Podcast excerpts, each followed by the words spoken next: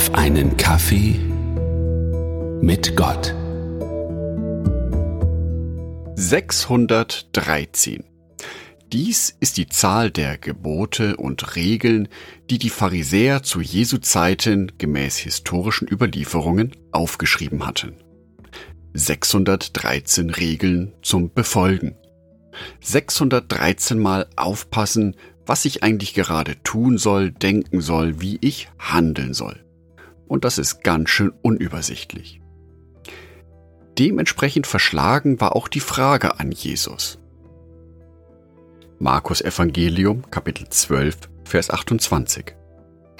Welches von allen Geboten ist das Wichtigste? Rein menschlich betrachtet eine verständliche Frage. Bei 613 Regeln verliert man schnell den Überblick.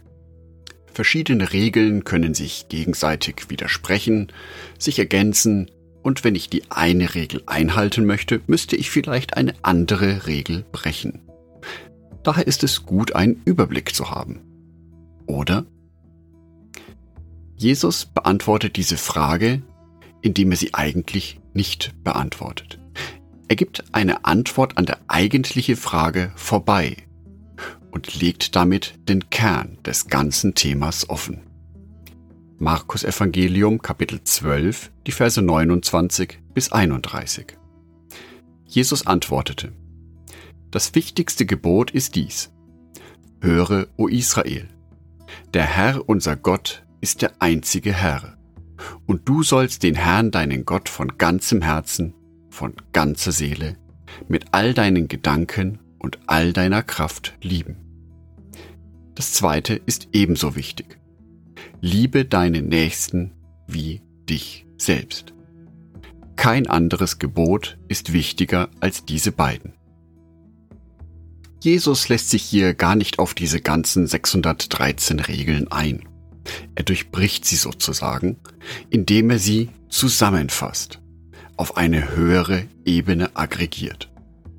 Und auf dieser höheren Ebene gibt es nur zwei Gebote. Liebe Gott, liebe deine Nächsten. Das Gebot der Nächstenliebe wurde bereits im Alten Testament etabliert. Drittes Buch Mose, Kapitel 19, Vers 18.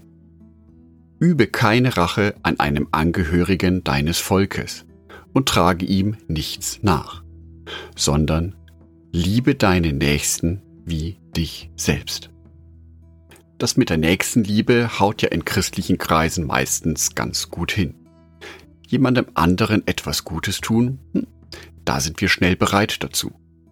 Aber wie sieht es damit aus, dir selber etwas Gutes zu tun? Dir selber eine Pause zu gönnen? Dass du dich selber um deine eigenen Bedürfnisse kümmerst. Und zwar mit gutem Gewissen.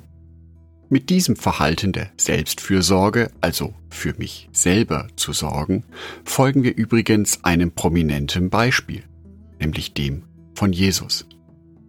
Immer wieder berichtet die Bibel davon, dass er sich zurückzog. Gerade nachdem er viele Menschen geheilt hatte, zog sich Jesus zurück. Er wollte alleine sein. Was er in dieser Zeit gemacht hat, berichtet die Bibel nicht. Ich persönlich gehe davon aus, dass er diese Zeit auch nutzte, um zu beten. Jesus gibt uns dabei aber auch das Beispiel. Sorge für dich selbst. Deine Kräfte sind nicht unermesslich und unendlich. Auch du hast deine Grenzen. Und es ist wichtig, auf diese Grenzen zu achten, sie zu respektieren. Und genau darin drückt sich die Selbstliebe aus. Ich achte auf mich. Ich tue mir selber etwas Gutes. Eine Tätigkeit, bei der ich richtig gut Kraft tanken kann. Ein schöner Spaziergang. Eine Tasse Kaffee oder Tee. Ein Stück Kuchen. Ein Spaziergang draußen. All das und noch viel mehr. Mit dem guten Gewissen, dass du genau dadurch Gottes Willen erfüllst. Nicht irgendeinen Willen, sondern mit der Aussage von Jesus, dies ist das wichtigste Gebot.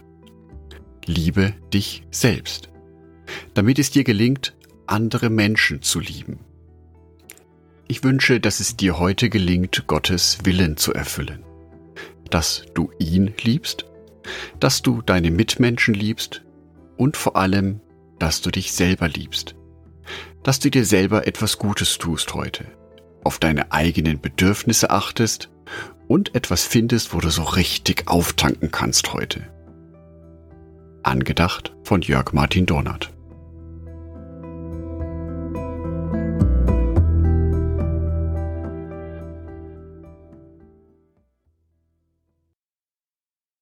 Ein herzliches Dankeschön an alle meine Patreons, die es mir ermöglichen, weiterhin den Podcast auf einen Kaffee mit Gott zu produzieren.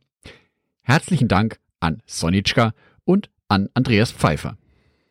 Auf Patreon kannst du mich bereits mit einem Euro monatlich unterstützen. Oder du lässt mir ein paar Sterne da.